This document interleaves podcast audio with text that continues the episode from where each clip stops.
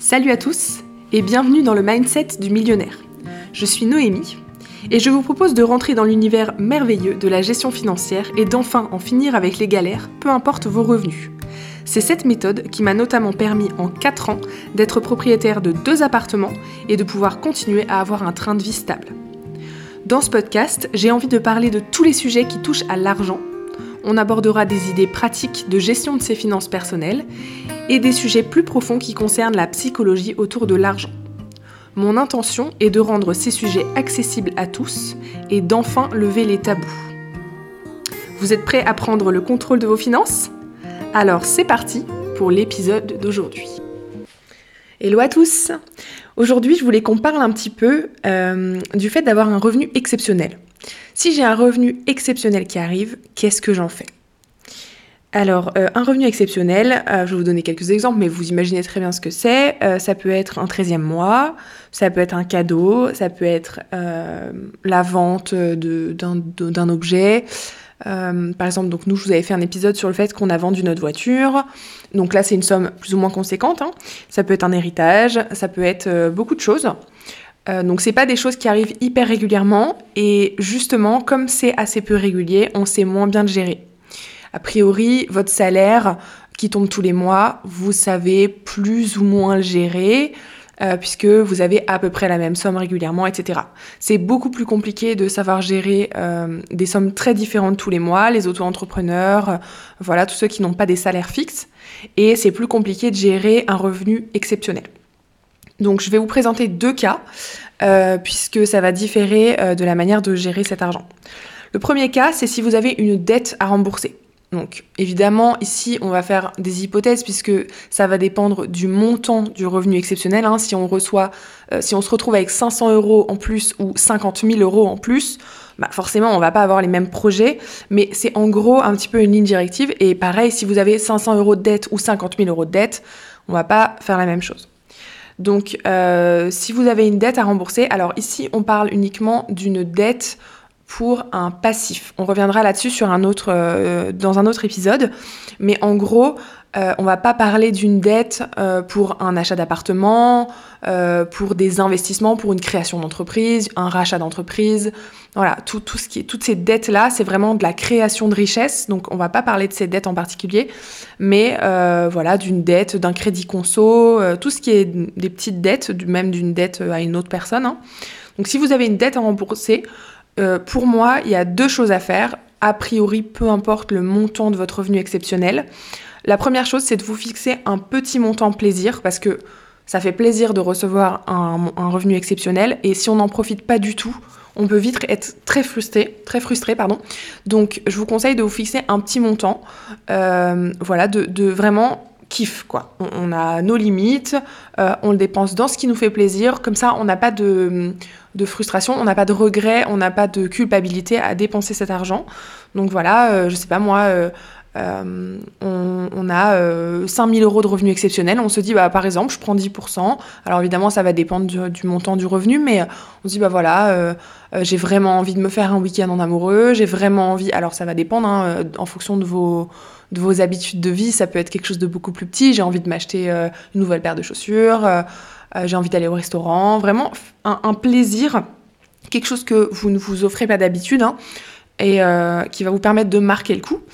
Et euh, si vous avez donc une dette à rembourser, moi je vous conseille de prendre le montant de votre revenu exceptionnel et d'avancer la dette, le remboursement de cette dette. Donc en fonction du cas, bah, vous allez pouvoir tout rembourser ou seulement une petite partie. Mais avoir des dettes, c'est jamais une bonne idée, sauf quand c'est pour un actif. Euh, ça va vous bloquer en fait d'avoir des dettes, d'avoir un crédit conso par exemple. Ça va vous bloquer auprès de la banque si vous voulez faire un crédit pour, euh, euh, bah, l'achat d'un appartement. voilà, c'est jamais une très bonne idée d'être endetté. donc on, on, préférera toujours rembourser cette dette, mais on évite la frustration en se prenant un petit montant plaisir. Le deuxième cas, c'est si on n'a pas de dette à rembourser et qu'on a un revenu exceptionnel. Donc voilà, euh, tous les ans, euh, j'ai un 13e mois, qu'est-ce que je fais avec? Euh, Donc soit vous avez déjà prévu ce montant dans votre budget global annuel, par exemple je sais que mon 13e mois, bah, me sert à partir en vacances, donc je ne le prévois pas dans mon budget mensuel et je peux mettre plus, plus d'épargne de côté. Quelque part, ça revient un peu au même. Hein. Euh, ou alors, bah voilà, j'ai un montant vraiment exceptionnel. Dans ces cas-là, pour moi, il y a trois étapes. La première, c'est toujours de se fixer un petit montant plaisir, comme dans le cas numéro 1. Euh, pour moi, c'est hyper important parce que voilà, euh, l'argent, peu importe le niveau de revenu, peu importe le niveau de budget qu'on a, ça sert pas que à vivre. Même si on est très très très très limité dans son budget, c'est important que ce soit pas trop une source de stress, trop une source, une source de frustration, et qu'on se dise, bah voilà, en fait, j'ai un petit montant, même si c'est 10, 15, 50 euros par mois en fonction de vos revenus, mais en fait, je, suis libre de le dépenser dans ce que je veux.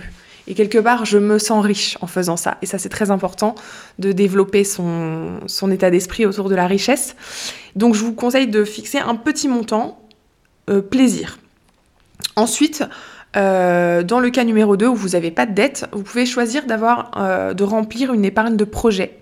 Donc, on en avait déjà parlé, mais je rêve de faire une reconversion professionnelle avec une formation.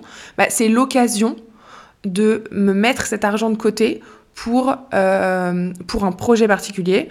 Donc soit vous aviez déjà un projet de prévu et ben vous remplissez petit à petit euh, du coup votre épargne par rapport à ça, soit ça vous donne l'opportunité, ça vous ouvre quelque part des horizons et ça vous offre l'opportunité de, de d'avoir un projet que vous ne pouviez pas avoir jusqu'ici.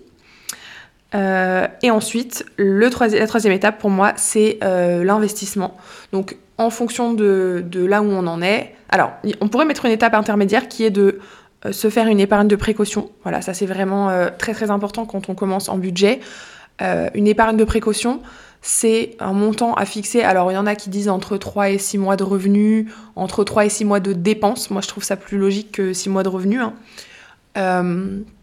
c'est vraiment euh, de se dire, en fait, s'il m'arrive un pépin, si demain je peux pas bosser, euh, si j'ai ma machine à laver, mon frigo qui lâche, ma voiture qui tombe en panne, en fait, j'ai un pactole de côté qui me permet de ne pas être en galère. Voilà, ça c'est très important. Si vous n'en avez pas, ça peut permettre à ça hein, un revenu exceptionnel. Et sinon, c'est d'investir. Alors, on reparlera des investissements. Il y a plein de sortes d'investissements. Euh, moi, je trouve que dans un premier temps, c'est important d'aller vers ce qui nous parle. Il y a des gens qui adorent l'immobilier, c'est vraiment c'est un kiff euh, d'imaginer les appartements, la location, tout ça.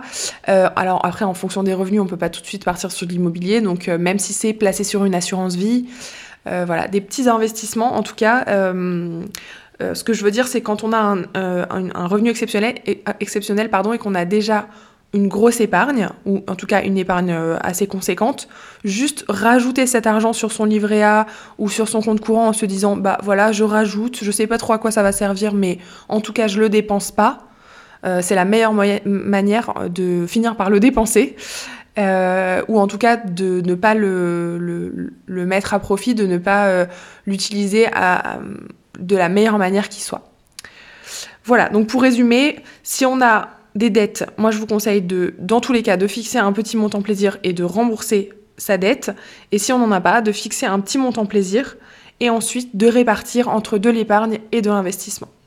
Voilà, j'espère que cet épisode vous a plu. Merci d'avoir écouté cet épisode jusqu'au bout. J'espère qu'il vous a plu. N'hésitez pas à noter ce que vous avez retenu.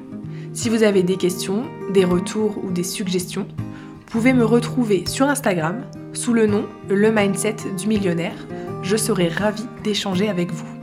À bientôt pour un nouvel épisode.